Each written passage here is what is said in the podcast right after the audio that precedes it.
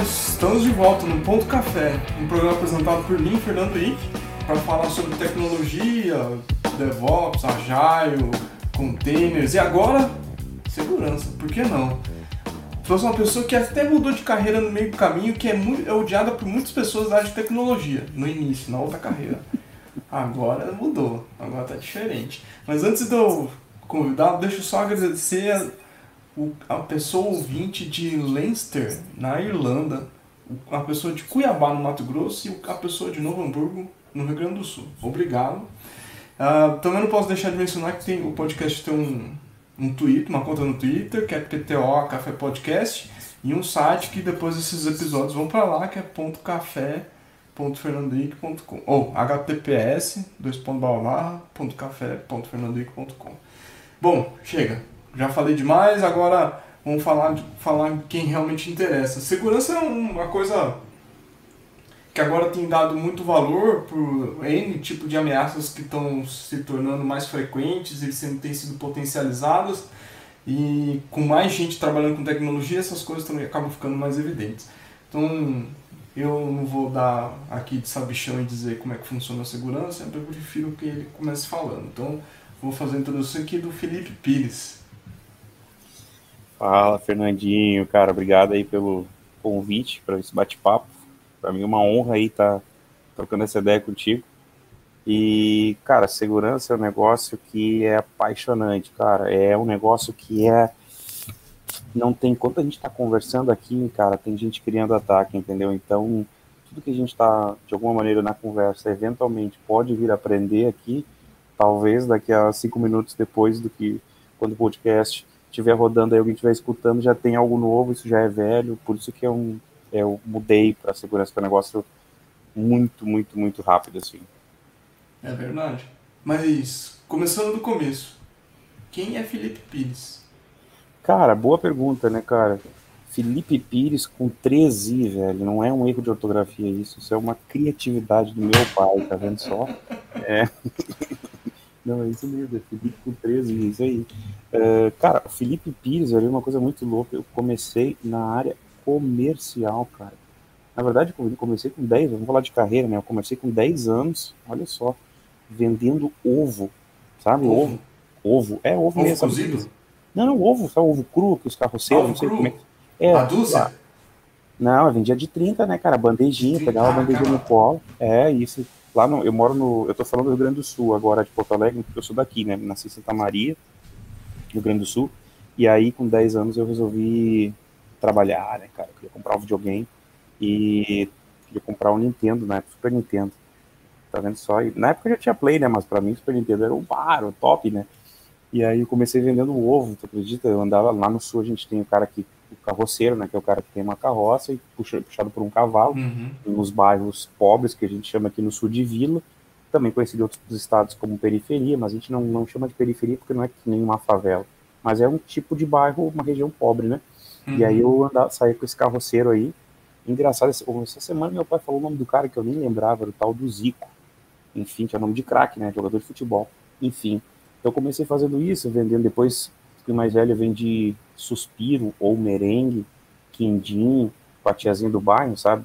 Caminhava uhum. quilômetros e quilômetros para bater nas portas perguntando se a tia queria comprar. Na verdade, segunda terceira vez que eu bati na porta de alguém, eu falei: ah, a senhora, a senhora não quer comprar um, um quindim? Ela falou: meu filho, deixa eu te ensinar uma coisa. Não pode dizer não quer comprar. Tem que dizer gostaria de comprar. Imagina, um moleque de 12 anos, já estava aprendendo técnica, que loucura. É, é verdade. Aí depois disso eu fui crescendo, eu trabalhei com com eventos, mas sempre voltadas na área de pessoas, assim, né, de relacionamento e tal. Até que fui para Portugal fazer um trabalho missionário com a igreja, que eu sou evangélico, sempre fui da, da sempre fui não, mas desde os seis anos comecei na igreja, aí fui para Portugal com 21, 22 anos para fazer um trabalho missionário, lá trabalhei com vendas de aspiradores multifuncionais, e aí que começou a entrar um pouquinho de tecnologia, porque a minha venda era uma venda de demonstração eu tinha que levar esse aspirador multifunções, que não tem nada a ver com o que a gente tem aqui no Brasil, né? Aquelas coisas que a gente aspira aqui, que é de plástico, lá é um negócio de ferro. E eu tinha que apresentar o produto na casa da pessoa com uma venda agressiva, né? Ou seja, eu tinha que demonstrar ele tecnicamente, tinha que explicar por dentro como funcionava o produto, e no final da apresentação eu tinha que sair com o contrato assinado, era bem agressivo mesmo. Caramba. Eu marcava a apresentação, tinha que fazer isso, beleza. Uh, depois voltei para o Brasil, aí entrei na Dell Computadores nessa parte de suporte a vendas, não tinha nada a ver com técnica, eu tinha que, literalmente, se tu comprasse um computador na Dell e tu, putz, cara, esqueci de comprar mochila, esqueci de botar o pacote Office, esqueci de colocar o antivírus, estamos falando de segurança, né? Bah, esqueci do antivírus, bah, não veio nem o mouse, que burro, não sei o que. Aí tu ligava para Deus, bah, cara, acabei de comprar um negócio, esqueci. Lá, passava um telefone pro Felipe e o Felipe tinha que fazer isso. Ou então tu ficava pé da vida, né? Com uma compra que tu tinha feito, que tinha demorado anos para chegar, tava um mês sem chegar o teu notebook, tu precisava para fazer um trabalho, tu liga para Deus e falou, meu, não quero mais esse negócio, quero cancelar. Passa pro Felipe e o Felipe vai ter que reverter essa situação. Então era mais ou menos assim o meu trabalho. E totalmente ligado a vendas. Aí, depois eu fui promovido, trabalhei no chat, né, trabalhei com small business, com medium business, sempre nessa área de vendas, né? Até que um dia eu comecei a reparar como é que os executivos no campo trabalhavam, né? E os que tinham bom resultado, os caras que eram muito bem reconhecidos profissionalmente, eram caras, eram pessoas, né, que tinham um background técnico, né? Aí eu pensei, pá, então esses caras, eles passaram por um momento aprendendo a parte técnica. Então, uhum. para eu ser um bom executivo lá na frente, eu preciso vir para a área técnica. Aí comecei a fazer um trabalho de desenvolvimento na área técnica. Comecei a estudar a parte de infraestrutura, comecei a desenvolver para conhecer como é que funciona a infraestrutura com relação a servidores, data centers, uh, montagem com switch, com storage, né, conceito de NAS, SAS, SAN, né, alta disponibilidade, qual é a diferença de HA para recovery desastre, ou qualquer diferença de load balance, e aí comecei a estudar isso e fui promovido para especialista de data center, aí já na área técnica. Né? Aí que comecei na área técnica, lá em 2000, 2017, eu acho. Não, não, 2017 não, 2013, por aí. Não, antes, 2011. Onde eu comecei, de fato, na área de infraestrutura, né? Então, montava muito cenário de virtualização, os caras ligavam para a Dell e pediam ah, quero comprar um servidor novo para minha infraestrutura, quero comprar um servidor para o meu banco de dados, quero comprar meu servidor para meu, meu, para minha app que eu estou construindo aqui. Os caras falaram que para botar a app para rodar eu tenho que ter um servidor com banco, banco de dados SQL e que aguente, sei lá, muitos acessos XPTO por segundo. Aí o vendedor não sabia, né? Passava para quem? O Felipe. Aí lá o Felipe ia tentar entender todos os programas que ele ia instalar. E ele dizia, ah, cara, tu precisa de X de memória, tantos processadores, precisa né, de, de tanto de disco, né, trabalhar com RAID 1, 2, 3, 10, enfim, o RAID mais adequado para a tua, tua aplicação ou para em cima da criticidade que tinha. E claro, aí vinham projetos complexos, né, do tipo, quero estruturar minha empresa, tem, sei lá, 3 mil usuários, né, hoje a gente tem 10 servidores, mas a nossa ideia é crescer para sei lá, 50 servidores, então eu quero uma estrutura para 5 anos. Então, tudo isso a gente tinha que montar tecnicamente. Né? Então, até que 2015, eu saí da Dell e fui para Trend Micro para a área de segurança. E aí que comecei essa saga aí, né, de segurança. Maravilhosa, por sinal. E aí, a gente de segurança, cara. Muito louco, assim, de vendas para security. Eu, eu, é, um, é um processo totalmente inverso, né? Quando a gente fala. Porque... É, é inverso o normal é a pessoa técnica, né, estudar muito tempo, sei lá, programação, né, ou eu conheço muita gente, inclusive da Trend Micro, né, amigos meus, que, que eram system engineers e agora viraram tudo vendas, né, comercial, porque eles sabem tecnicamente como funciona. E é só uma questão de como tu negocia com o cliente, ou como tu posiciona determinado produto, é mais consultivo. E aí os caras mudaram, mas eu, cara, e assim, eu vim para a área técnica para, para que lá na frente eu virasse um executivo comercial e, mano, bah, tive duas propostas dentro da trend mesmo. Uma, uma na verdade, uma, um flerte, digamos assim, para ir para a área comercial. E eu falei, hum, hum, nem feijão. Não, não, não, aqui é o negócio. Muito louco. Alguma coisa que eu gosto de Porto Alegre é o X Gaúcho. Meu Deus do céu. Pô, o X é negócio. Bah, tá louco. X é que é aí tá, exatamente isso. O, o X daqui, velho, é uma coisa louca, assim, porque não é diferente do hambúrguer esse, que geralmente é feito, né, de, uhum. uh, o nosso X, ele é um negócio prensado, é, né, meu, é só provando mesmo para é. saber o que, que é o X. O pão é diferente, a massa é diferente. Só provando mesmo. É. Além do X, eu gostava muito de ir no Tudo pelo Social. Nossa senhora, com aqueles. aqueles Caramba, velho. Capaz que tu ia, tu foi no tudo, tudo pelo Ah, social. Sim. Caraca. Mano, é- aquele negócio é um pé sujo do caramba, mas é muito bom, né? Ele tem uns pratãozão gigantes, assim, ó, com uns bife, com batata frita, com... É bem isso aí. Eu digo pé sujo por causa do piso, assim, aquela coisa, como tem muita fritura, né? É, tipo assim, fica... E, meu, aqui de Porto Alegre vai uma galera... Bom, vai uma galera, não sei, né? Porque eu, eu voltei pro Brasil agora em junho, né? Porque não cheguei a citar, mas trabalhei na Trend durante quase quatro anos, mais ou menos.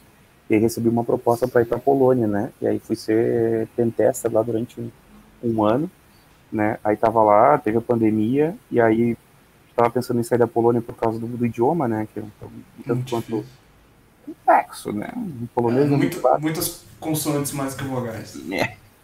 Exatamente, exatamente isso. E aí, e aí surgiu a ideia da ZUP, né? Proposta da ZUP, nem sei se posso falar, posso falar da ZUP, né? Pode, pode fazer. Boa empresa. Conhece a Zup? também. Conhece a ZUP? Boa empresa, tem, né? tem que conhecer, né? Trabalhar lá.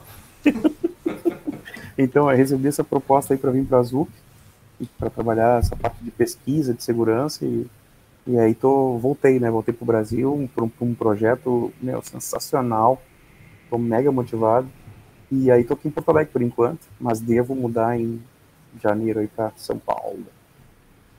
Não, fica em Porto Alegre, cara. Muito bom. Não, é bom, é bom, bom, pelo X é bom. Pelo X e todo pelo social, nossa senhora. Se vocês comerem o bife de lá, vocês vão ficar o maior bife que eu vi na minha vida. E é isso aí mesmo. Vamos voltar aqui.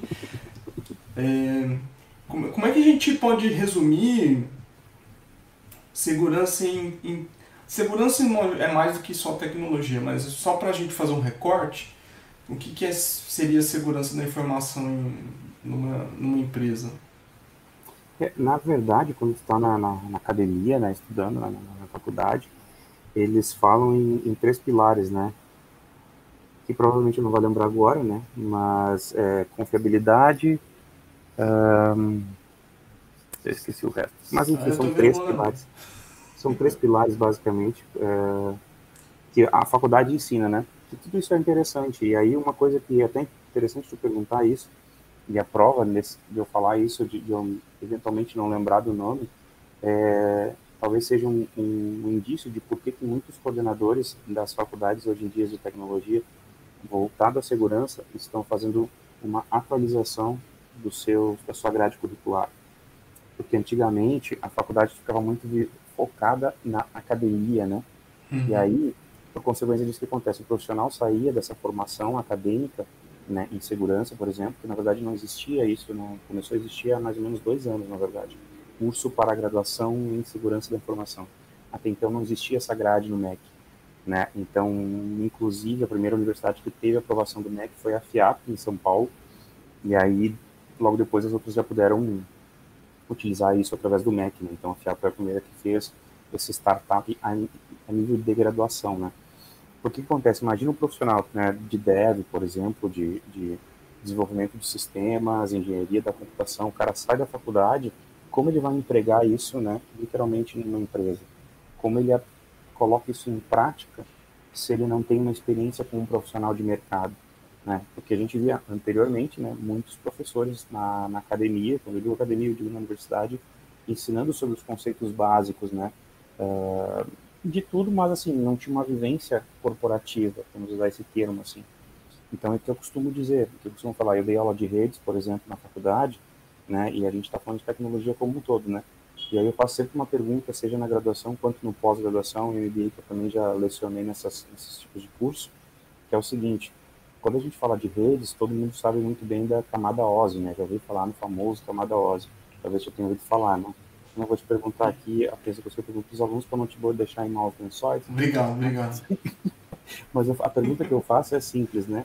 Se TCP ele é considerado um modelo de, de referência ou ele é um protocolo? Ou ele é os dois? Né? E aí eu faço aqueles 10 minutos de silêncio, né? Aguardando uma possível resposta. Depois eu, eu faço uma, uma interativa na, na, na sala e existe uma divisão disso, né? Uns falam que é protocolo, outros falam que é modelo, né?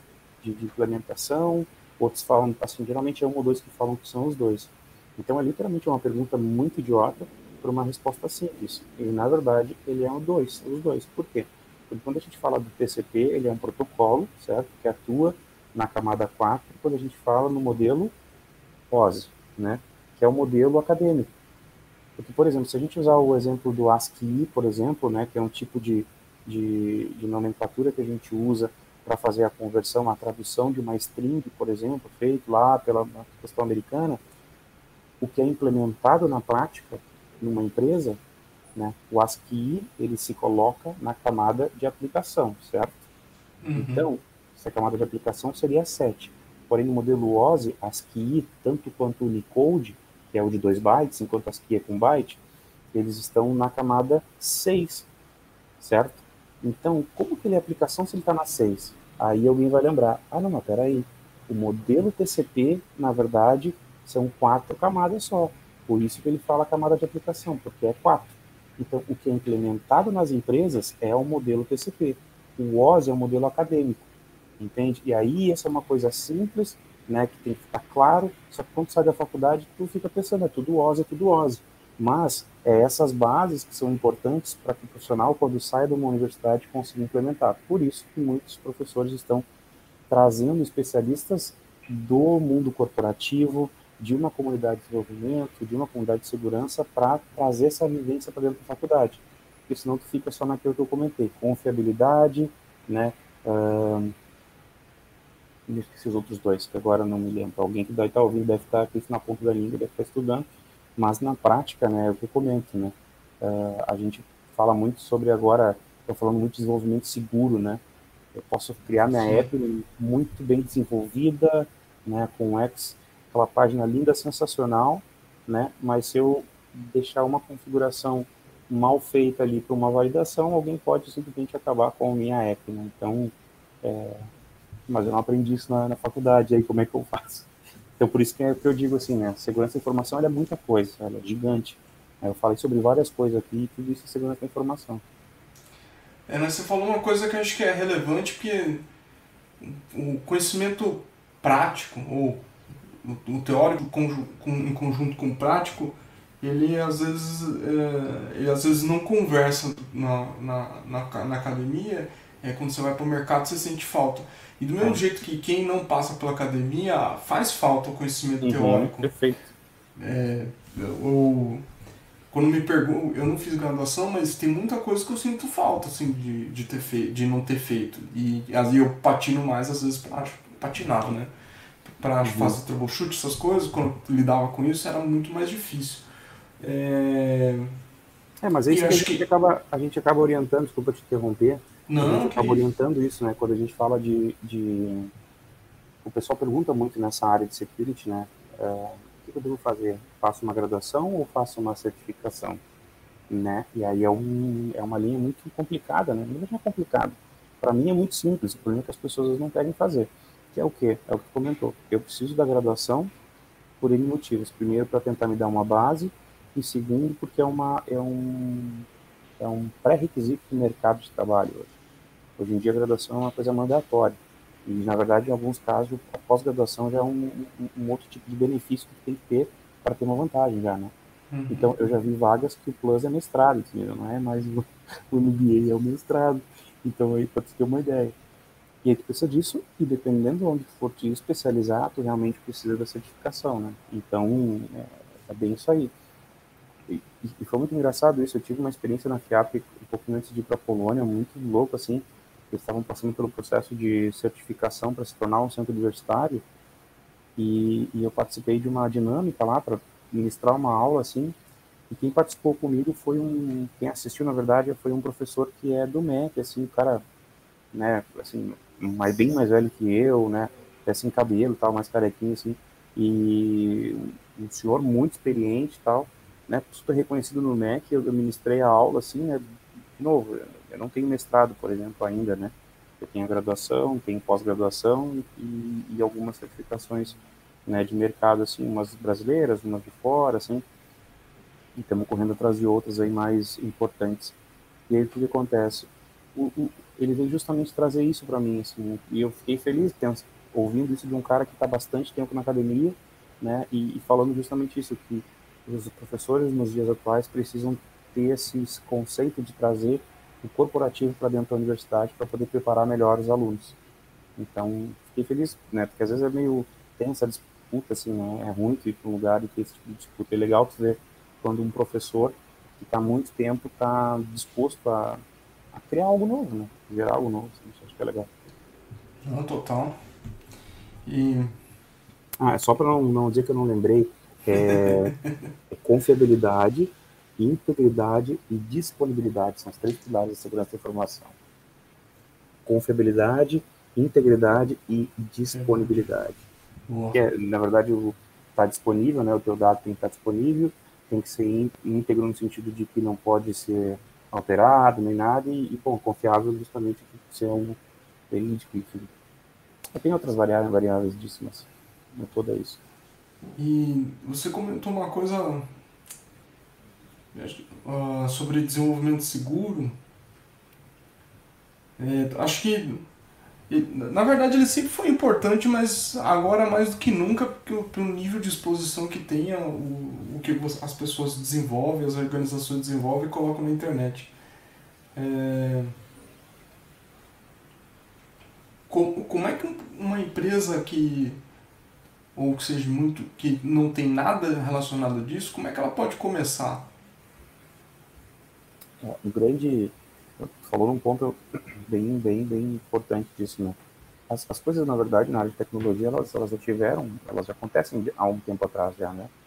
É que nem a história eu costumo dizer, a questão da, né, eu costumo dizer, se tu estudar isso, tu vai saber, né? Porque o Felipe está dizendo, é só tu estudar que tu vai ver.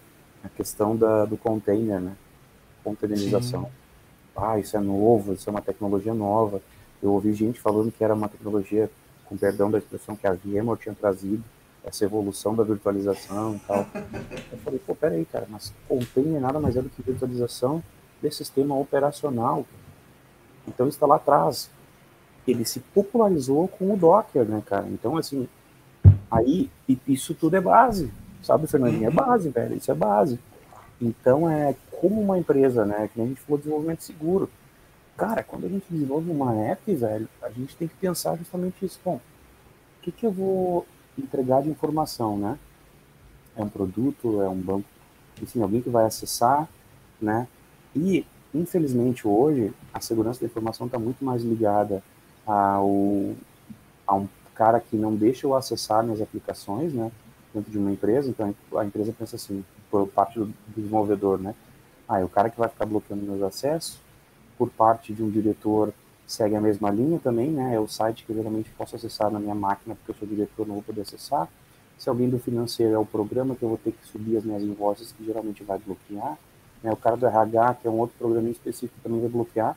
Então, culturalmente, no Brasil, e não só no Brasil, no mundo como um todo, tem esse, essa, esse, essa ideia, né? Só que, na verdade, o que as empresas, talvez, para conseguir implementar segurança, tem que pensar é o quanto né, de impacto que eu vou ter no meu negócio se eu for explorado.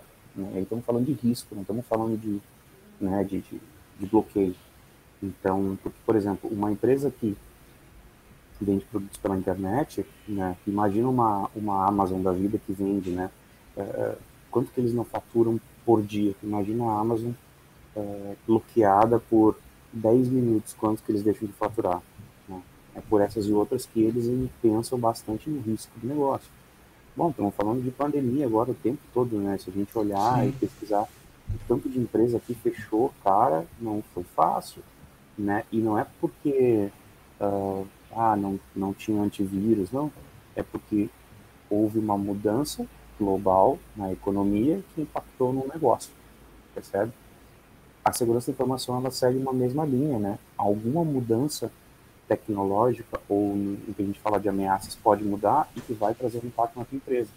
Se não estiver pronto, vai gerar um impacto no risco e no teu negócio. Não estou falando de bloqueio, estou falando de impacto financeiro.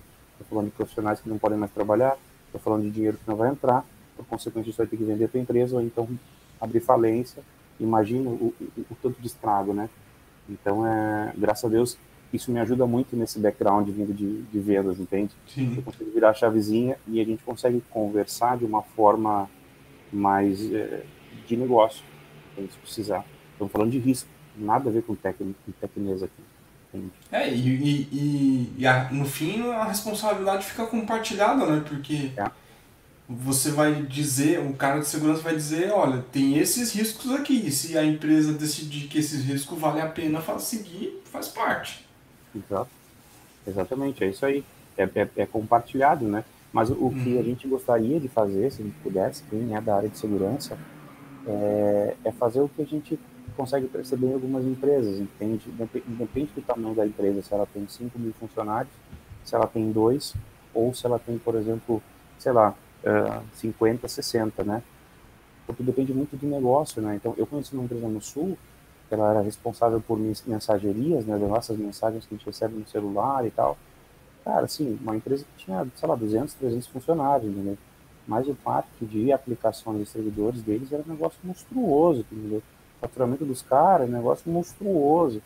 E aí, aí tem, tem de cima do board, né, literalmente, assim, essa visão de segurança, de qual que é o risco, que se as minhas, essas mensagerias que a gente manda por contrato que a gente tem assinado, né, a gente não envia esses SMS, como que acontece, que impacto causa.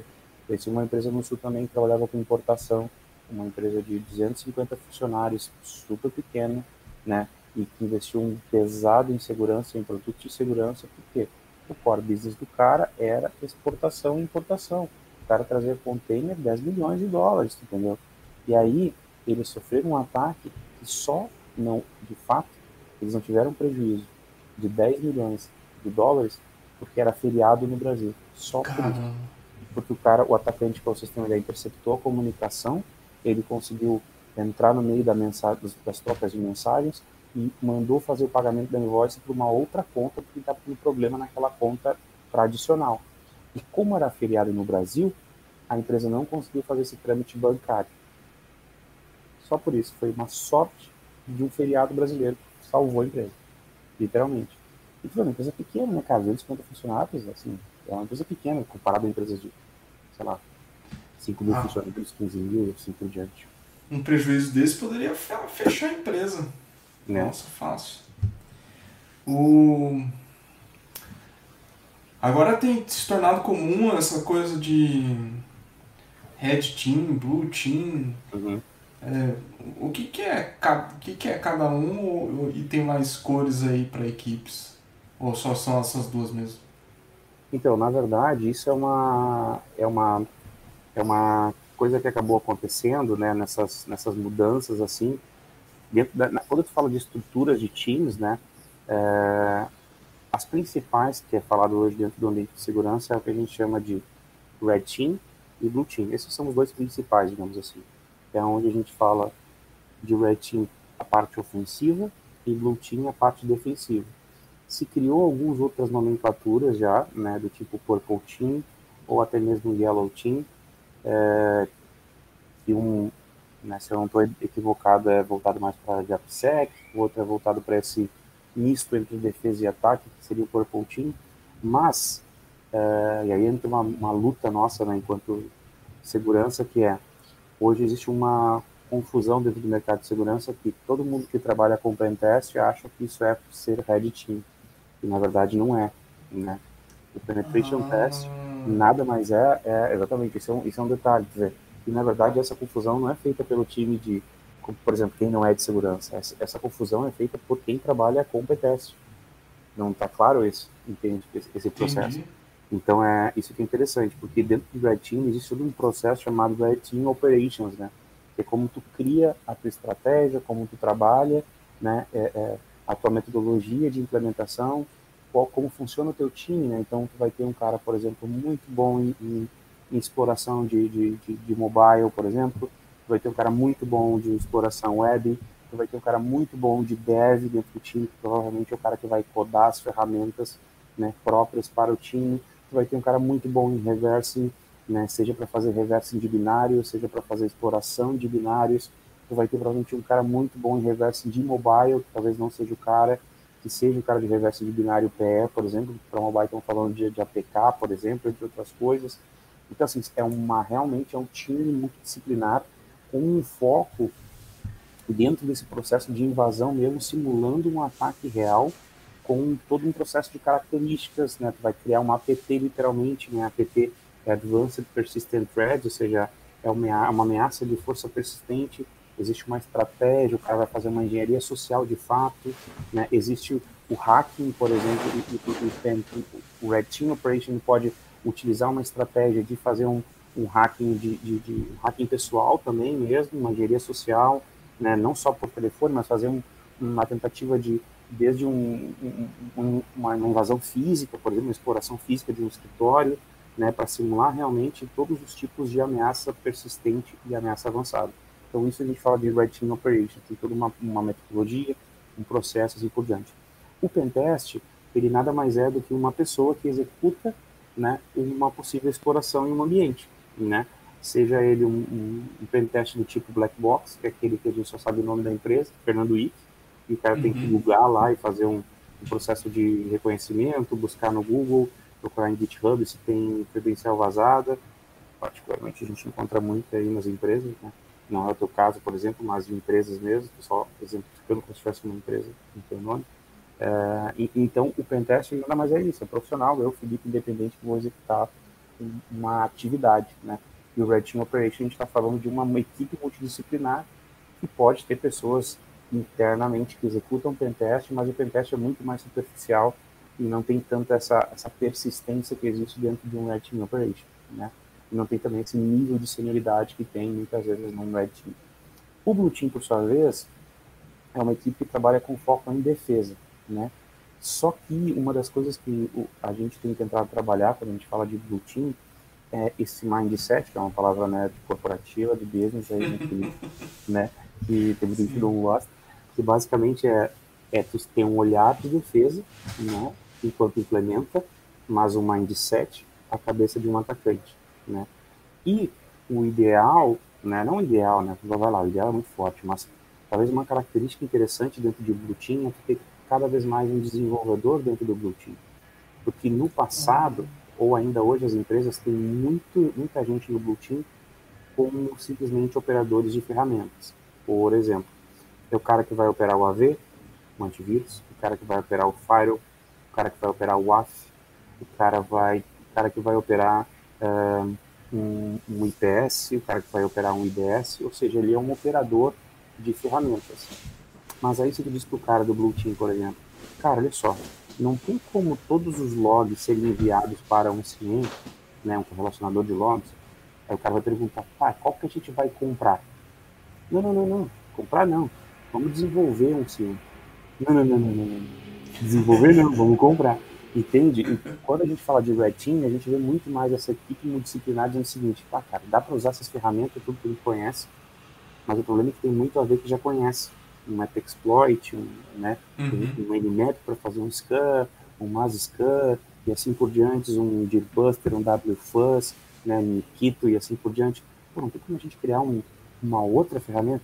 Não, vamos codar aqui, era isso. Então tem muito mais essa característica dentro do Red Team do que dentro do Blue Team. E tem o Purple Team, que é o que eu vou falar um pouco, que é uma das características que eu tenho aplicado hoje dentro da minha atuação na ZUP, né, fazer um merchan da ZUP aqui. E eu tenho trabalhado mais dentro dessa linha de thread hunting, né, que é o uhum. profissional que fica caçando ameaças. E aí, obrigado por tu abrir esse espaço para a gente falar um pouquinho sobre isso, porque o mercado mundial hoje trata o thread hunter, que é essa pessoa que busca ameaça, na verdade, o mercado não sabe muito bem onde coloca esse profissional. Ele fica muitas vezes embaixo de um SOC, né, um Security Operations Center. Ah, Às vezes ele fica dentro de um time de suporte mesmo.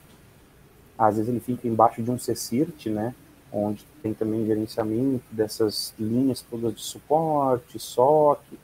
Mas o Felipe Pires teve a ousadia de querer implementar isso no Brasil de uma forma diferente eu peguei esse cara e estou jogando para o topo da torre, literalmente, colocando ele como um pesquisador de segurança. Porque o Hunter, ele é um cara que ele é instigado a criar hipóteses. Esse é o resumo de um Hunter. Ele tem que saber como funciona um ataque, ele tem que saber como funciona a defesa, né? E ele literalmente vai criar hipóteses desse possível ataque. Então, se eu crio hipóteses, eu acho que é uma, é uma característica muito interessante para tu botar um profissional debaixo de um SOC, entende? Então, E, na verdade, como eu comentei, o mercado ainda não está definiu muito bem onde vai ficar esse profissional. Então, dentro da Zup, eu estou criando esse time, né, dentro de, inclusive, a gente criou o, o Zup Security Labs, onde eu atuo como, como um dos gerentes da parte de Threat Hunt, e estou trazendo esse quê de pesquisa, né? Então, criando hipóteses, que é o que eu costumava, que eu, um teste que eu fiz numa, numa solução de antivírus que eu comentava contigo antes da gente começar, de fato, aí falar no podcast. O antivírus, ele tem uma, uma premissa, ele tem uma característica, e aí, por exemplo, eu fiz uma exploração, gerei um report mostrando que eu poderia infectar a máquina por causa do delay de um update de policy, entende? Então, o tempo uhum. que ele uhum. leva para fazer uma atualização é o tempo específico que eu posso tentar fazer um acesso remoto, conseguir um comando remoto nessa máquina. Mas aí alguém pode dizer, ah, mas aí quando tem uma AV vindo, vai habilitar o teu binário, aí tu vai perder o acesso. Beleza. Mas se eu falar de um ransomware, por exemplo, eu criptografo a máquina, está feito estrago, e aí eu gerei um impacto no negócio. Gente falava de dinheiro na mão, né? Aí o cara não, o cara vai ter que montar backup, fazer um monte de coisa. Por quê? Porque eu gerei uma hipótese. Eu falei, cara, olha só, se eu usar esse delay para explorar outra coisa, por exemplo, eu gerei o, eu fiz um processo chamado DLL injection, né, que é a injeção de DLL dentro de um, de um PID lá de um processo que está rodando em execução. Inclusive usei o PID do próprio AV para fazer essa injeção. Eu criei a minha DLL com o nome de kernel.dll32. Que é uma DLL normal, né? E aí, uhum. quando eu usei um, quando eu invoquei o processo em memória para chamar a minha DLL, ele chamou não só a minha, como a própria DLL de kernel. Então, eu fiquei, porque obviamente esse usuário tinha acesso ao administrador, eu fiquei pensando, cara, olha só, o que, que eu posso fazer já que eu estou conseguindo invocar a própria DLL 32? Então, eu estou criando hipóteses na minha cabeça. Então, o Hunter, ele, por isso que eu digo, é, uma, é um profissional que tem um skill que pode aproveitar muito nessa área de pesquisa. E isso que eu falei, a minha ousadia de querer botar o, esse cara no topo da torre, né? Então, é, então de novo, tem um nome que o mercado talvez chame de Purple Team, mas eu coloco ele como um pesquisador de segurança. O...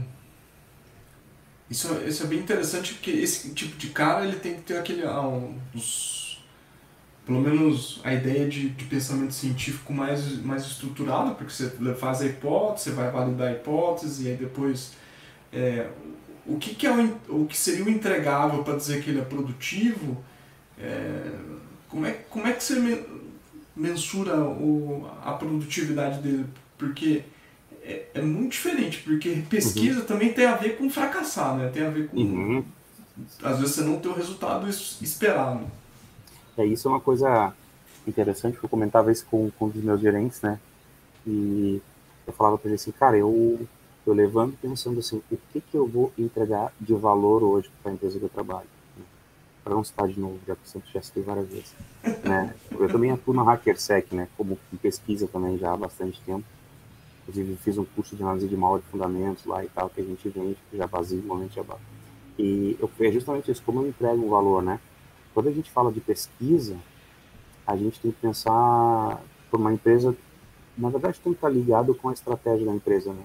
o quanto essa empresa ela quer talvez ser reconhecida no mercado como uma empresa de referência, é, por exemplo, como uma software house, uma empresa que desenvolve, né, seja aplicação web, seja mobile, né, quanto ela quer ser de referência, seja no, no Brasil, seja na América Latina, seja, por exemplo, nas Américas ou então na Europa e assim por diante.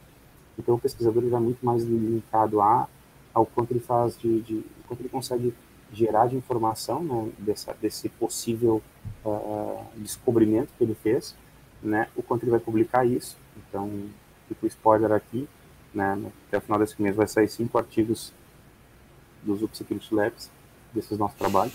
Então, oh, que legal. Porque está tá acontecendo, né? E claro, isso é uma forma de entregar, entregar valor, porque tu está entregando justamente inteligência, porque na verdade o que acontece? Tu fez um descobrimento, né? E a hipótese viu que dá certo. Então, o Thread Hunter ele trabalha numa, num tipo de metodologia que a gente chama de IOA, além do famoso IOC, né, que é Indicator of Compromise, ou seja, aconteceu um ataque e nós temos características. Temos o IP, temos o domínio, temos a URL, temos um valor criptográfico, temos um hash. Tudo isso são, são informações deste ataque. Então, já aconteceu. A gente pode se precaver disso e jogar para dentro de um ambiente chamado CTI, né, Cyber Threat Intelligence, então a gente vai abastecer essa inteligência. Beleza, mas como eu trabalho de uma forma preditiva, que aí entra a entrega de valor também com pesquisa, uhum. existe o que a gente chama de IOA, né? Indicator of Attack, que não tem nada a ver com um ataque já executado, mas são comportamentos que podem vir a gerar um ataque. Por exemplo, imagina que tu tem dentro da tua empresa que trabalha com, sei lá, desenvolvimento de software, tá? a gente está falando desse mundo de desenvolvimento ali. E essa empresa tem várias iniciativas, né? é, vários times de desenvolvimento, sei lá, para instituições, que seja para e-commerce, para financeiro, hospital, qualquer que você possa imaginar. E aí o Hunter, fazendo processo de pesquisa, né, e literalmente de caça ameaças, ele nota que existem várias máquinas de setores diferentes, de times de desenvolvimento diferentes, acessando o mesmo domínio, certo? Ou seja, tem um cara que é bancário, tem um cara de hospital, um cara de e-commerce, ou seja, são características de máquinas completamente diferentes, por projetos diferentes, acessando o mesmo domínio que não é associado a nenhuma atividade que essa companhia tem, por exemplo, com o exterior. Então, isso já é um motivo de fazer uma investigação, porque são vários né, hosts internos de ambientes diferentes acessando o mesmo domínio. Então, isso é um, não estou dizendo que é muito malicioso, mas é um índice de né, possível ataque, é associado a um comportamento. Então, tu pode trabalhar de uma forma preditiva em cima disso, né? Uh, ou até mesmo, por exemplo, URLs que tem, já tiveram algum tipo de infecção, aí obviamente tem que consultar isso em, em bases de, de, empresas de segurança que tenham reputação web, digamos assim, esse, uhum. de nome. E aí tu constrói isso dentro da tua empresa, o que a gente chama de, de threat intelligence, né? E aí tu, tu cria um ciclo de abastecimento. Então, olha que lindo seria. Tem uma, um, dentro do teu ambiente, do teu fluxo de tecnologia, da tua empresa, da tua rede, né? Tu tem alguém que analisa ameaças, descobre essa ameaça e gera um IOC, um IOC, por exemplo. Ele viu a ameaça, gerou IOC, que são as características IP, domínio, URL. Ele abastece um centro de inteligência interno. Esse centro de inteligência interno pode abastecer os outros sensores de segurança. Então, está entregando valor de segurança para dentro da companhia. Além de exposição da marca, como eu falei, falando gerando artigos, falando em, em eventos, né, sendo literalmente o brand, né, a bandeira aí de, de segurança. Mas, claro, o profissional, de novo, é que eu comento, né, tem, vai muito além de características, né, porque o cara talvez que seja um, o cara pode ser muito bom em hunter, mas é um cara bom em falar, né, não seja um cara que, ah, que tem uma oratória, que tenha, seja um cara mais introspectivo, né, então é um cara que pode gerar muita inteligência, mas talvez não seja o cara que seja a bandeira de eventos. Aí tem que encontrar uma outra pessoa que faça isso, entendeu? É, e, não, e tudo bem de fazer isso, né? Características de cada um. Que bom que temos, né? Características Sim. diferentes. Você comentou também essa parte de, de, de reportar. É, a base talvez mais famosa seja a CVE do Mitre. E uhum.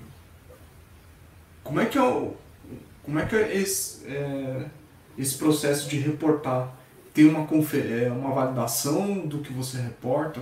Pode contar um pouquinho? Claro, na verdade o MIT é o, digamos assim, é o, é o, é o órgão que baseia, né, todo esse processo de, de vulnerabilidades, né. Então, o processo, na verdade, é assim, tem um, tu entra num formulário que tu preenche, né, colocando ali as, as características, o que aconteceu, o que descobriu, o, o produto associado, né? E aí isso vai para uma banca, né? Fazer essa análise, né? É, e aí eles vão dizer se eles vão assinar essa CVE para ti, né? Ou se não vão assinar para ti. E claro, é, de acordo com a exploração que foi feita, existe uma, um grau, né? De criticidade dessa vulnerabilidade. É uma numeração, né? De 0 a 10. Quem faz isso, na verdade, daí é o NVD, né? Que é o National Vulnerability Database e ele vai dizer, em cima desta análise, né, o quanto aquela falha ela pode ser explorável, né? Então, por exemplo, ah, descobri uma falha que para o atacante explorar só se ele estiver fisicamente dentro do data center. Então, ela vai ter uma pontuação específica. E em cima de toda aquela pontuação, né, ele vai gerar um score, né, uma pontuação final, e vai gerar uma CVE. Eu, por exemplo, eu publiquei uma CVE de um router lá da Polônia, né, que ele é vendido ah, na, na Polônia, República uhum. Tcheca, uhum. Alemanha e alguns países. Uma, cara, uma CV muito básica, uma falha grotesca de, de design da aplicação, porque é uma aplicação em HTTP, não rodava HTTPS, e não tinha nenhum tipo de nenhum basic authentication no processo de autenticação do admin. Caramba. Tá? Então, qualquer um que estivesse fazendo sniff de rede, usando um sniffer de rede, conseguia pegar a senha em texto claro. Aí, quando eu publiquei essa CVE, foi muito engraçado, né? Porque algumas pessoas me falaram assim, bah, eu jamais publicaria isso. Daí eu falei, bom, pode ser. Mas o meu intuito, não, meu intuito aqui não é hackear a NASA, né? Em Microsoft eu falei isso algumas parece já, já ouviu isso. É, é mostrar justamente essa falha, porque a proposta da companhia era o quê? Nós vendemos esse router, esse roteador, para pessoa física e pequenas empresas. Se tem pequenas empresas, então existe um risco.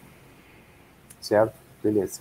Aí eu fiz o contato com o fabricante, procurei uma VP, né, fiz o report, informei ela, ela me colocou em contato com o gerente de desenvolvimento do produto, ele me falou que quer conversar com o time de security, ele perguntou, pediu os links, eu passei para ele, aguardei, aguardei, aguardei, e no final a resposta do manufacturer, né, do fabricante, foi o seguinte: não, realmente a gente já identificou isso, mas a gente entende que não é uma vulnerabilidade crítica. Aí eu falei, ok. E aí o MIT deu essa vulnerabilidade como high. Por quê? Caramba. Porque ela tem dados sensíveis sendo explorados. Uhum. Essa foi o gatilho de deixar ela high, entende?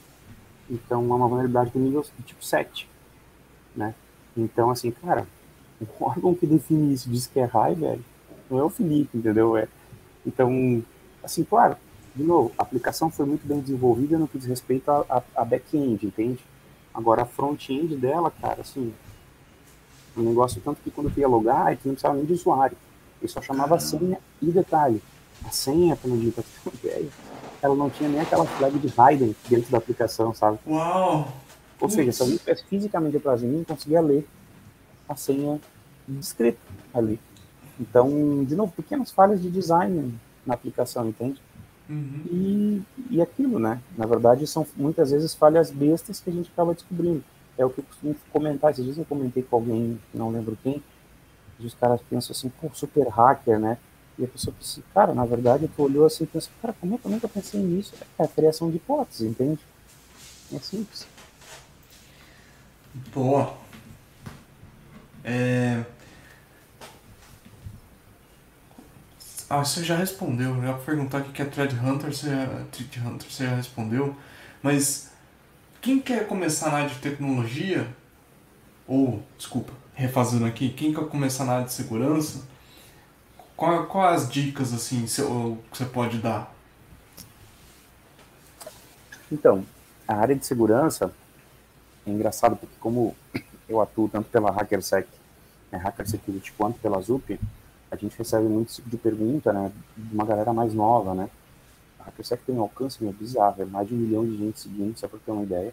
Caramba, é muita seguidores no Facebook. A gente acabou de assumir a Deep Web Brasil também no Facebook, são mais de 700 seguidores. LinkedIn são mais de 25 mil seguidores, ou seja, desde o ambiente corporativo até estudantil, e tem muito esse tipo de pergunta para a galera mais nova. Né? Como eu começo, tio? Ah, não sei o quê. Eu sou o tio, né, da galera? Mas não sou o tio. né?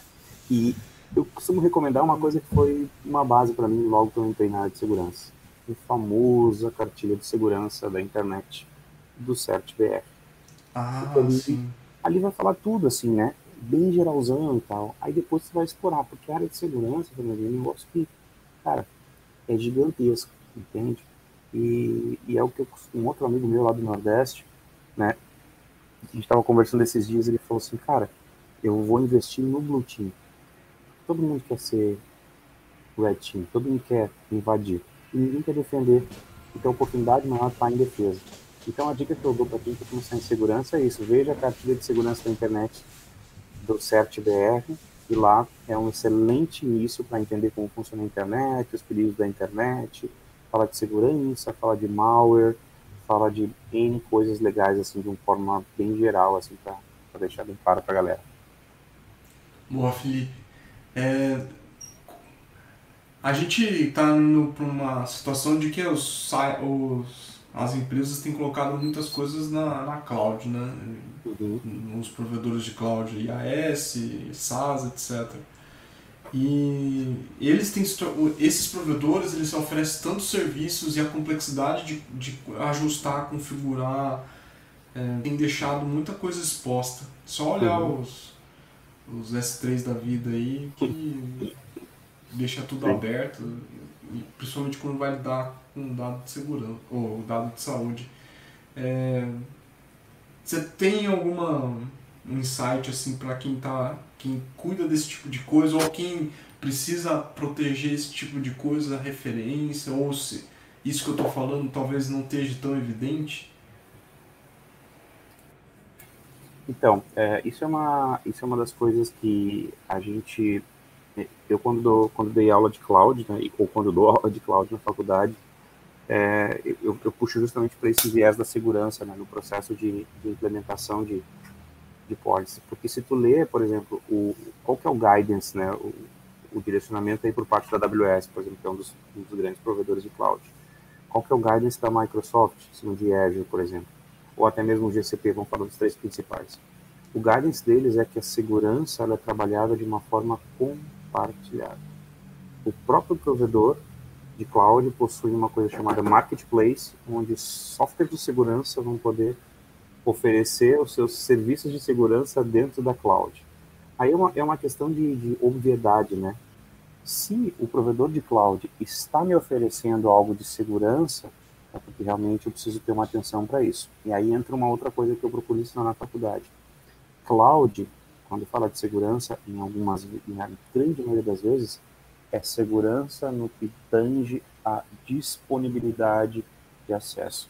Eu tenho um ambiente redundante, eu tenho uma rede onde eu posso me conectar, mas é segurança por disponibilidade.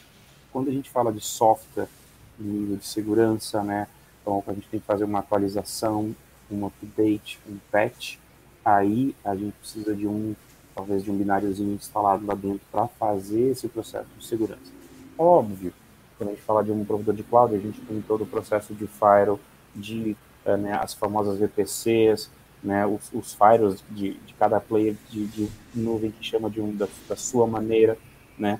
Uh, então existe essa primeira camada que seria mais de um nível de perímetro, como a gente falava antigamente mas no que tange a atualização, né, no que tange a, a implementação de, de, de, soluções de segurança, existe um outro provedor de segurança que auxilia, que auxilia esse, esse, esse provider de cloud, né, como a AWS e Azure, assim por diante.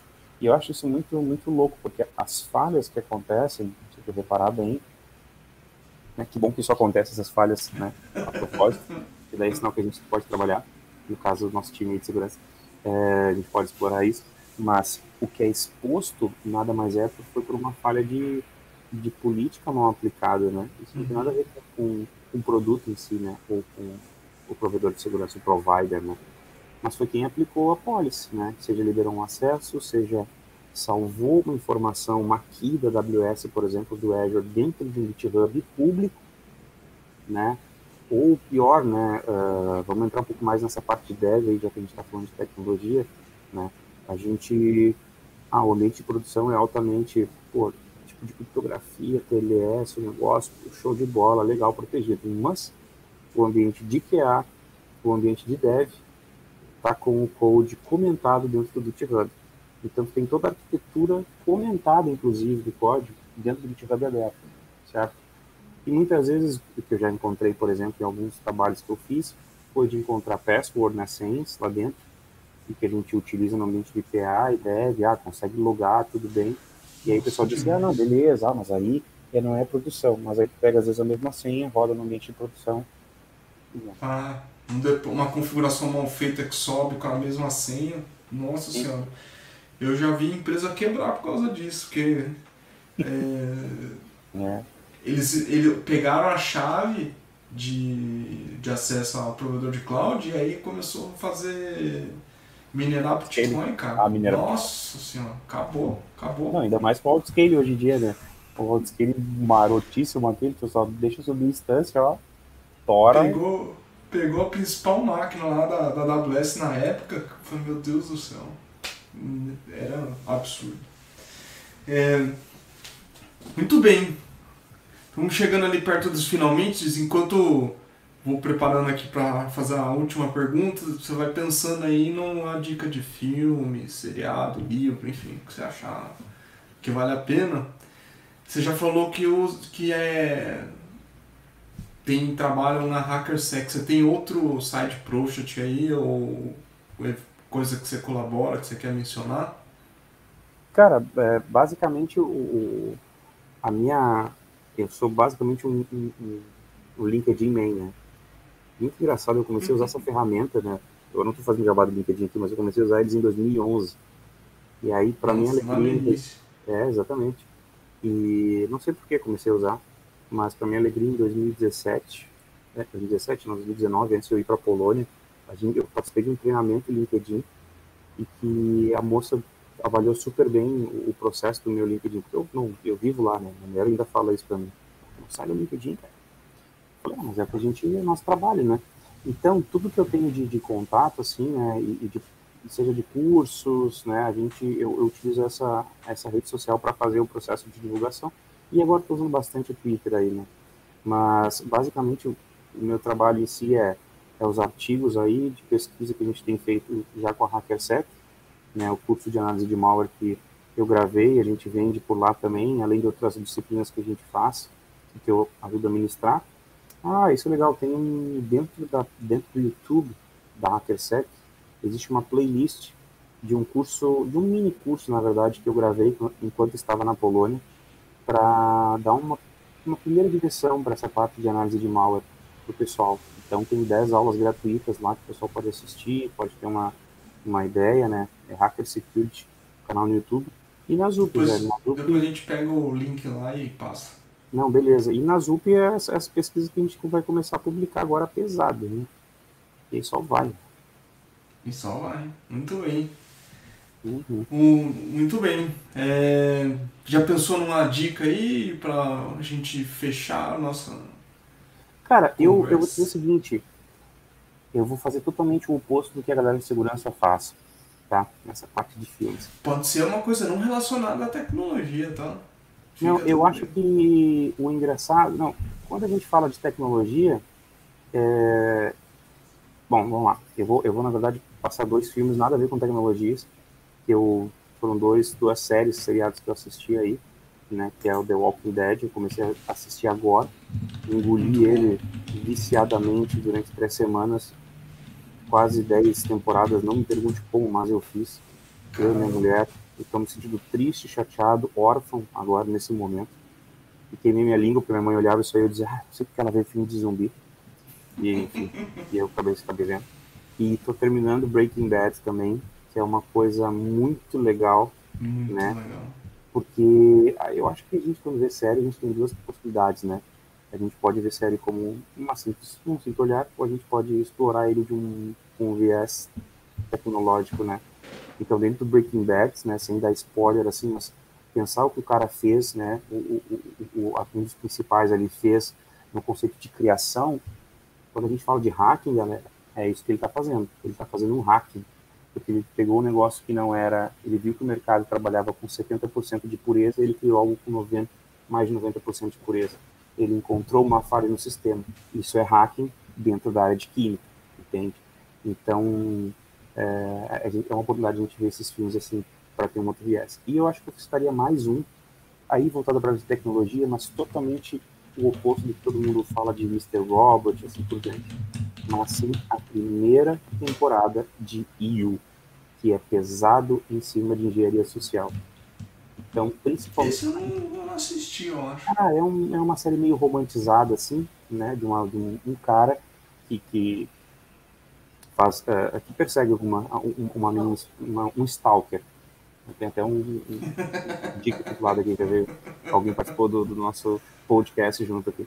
É, ele, ele, é um stalker, mas a parte de tecnologia legal é que ele mostra justamente como a gente consegue facilmente informações das pessoas na rede social. É impressionante, é muito legal. Então, né, a primeira temporada é bem legal, a segunda ela sai desse viés, ele vai para um outro viés, mas a primeira temporada tem muito essa questão de engenharia social. Então, e é legal porque tu vê que quando eles tentam achar uma pessoa especificamente, o cara vai até numa lan house e ele dá um comandinho lá para entender é, resolução de DNS, assim. Então, bem simples, assim, nada muito avançado, mas o, o legal é a engenharia social que ele faz para stalkear a guria assim, na rede social. Acho que isso é legal. Então ele. Porque Mr. Robot é bacana, mas ele começa a primeira temporada legal, depois ele sai da vida real, entendeu? Ah, dá, dá uma. É, é isso aí. Né? É isso aí. É isso aí. O. Pô, eu esqueci de fazer uma pergunta, mas deixa eu só dar minha dica aqui, que é o WASP Network, rede de espiões. Você pode assistir The Fear Walking Dead, que é um spin-off. Não sei se você viu, mas é legal. Não, não cheguei a ver, não cheguei a ver, mas é. São, não, vou, vou dar tem, tem cinco temporadas. Ah, eu não tô nem aí com quantas temporadas tem. Quando a gente gosta, a gente cai pra dentro. é, é estilo. Vai curtir, vai curtir. É, você tem recomendação, já que você tá aí no LinkedIn, no Twitter, de uma ou duas pessoas que é pra galera acompanhar uma, uma ou na outra rede, tanto faz? Além de você, claro. Cara, é, dentro da, do Twitter existe muita gente, né, cara?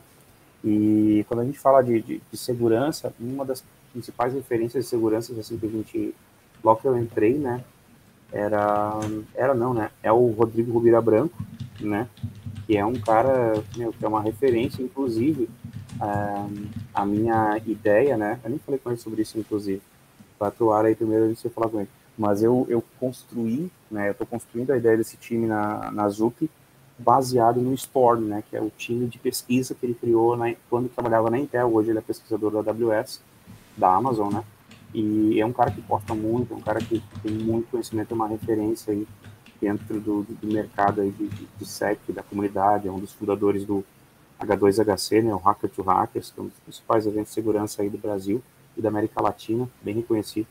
Então é um cara que, que tem muita coisa boa aí para recomendar. Eu acho que eu ficaria de verdade nele, assim, poderia, eu, não faltaria mais pessoas assim para recomendar, né? Uh, a HackerSec compartilha muita coisa legal no LinkedIn, muita matéria boa, assim. Eles têm um boletim, né, que é diário sobre notícias de segurança, então é muito legal, consegue estar atualizado, o que está acontecendo no cenário de segurança, né? Então, mas o Twitter tem muita coisa boa, cara. Eu recomendo um, um cara chamado Fernando Ick, também muito bom. Oh, mas né? não fala de segurança não, de vez em quando. não, tem muita gente boa, assim, mas assim, é, é isso aí, cara. Não... De novo, daria, eu teria, a gente teria que ficar um tempão falando que tem várias não, pessoas para bug bounty, para depende de cada viés aí de segurança, teria uma pessoa para dizer, né?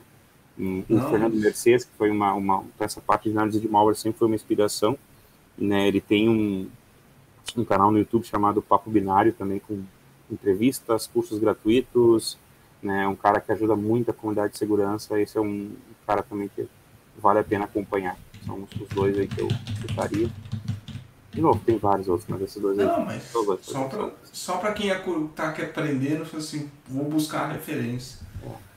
É, é quem Boa. quer aprender vai, vai, vai no Mercedes aí que tá. Tem muita coisa gratuita aí legal. Boa demais. Obrigado pelo tempo que vocês tiveram conosco nos ouvindo. E agora é a despedida. Ah, obrigado aí, né? Por tudo, de novo. Grande, obrigado aí pela oportunidade. Precisando dar um grito. Obrigado a todos que nos ouviram, né, cara? Por aguentar eu falando aí. Obrigadão aí mesmo. Obrigado, gente. Até mais.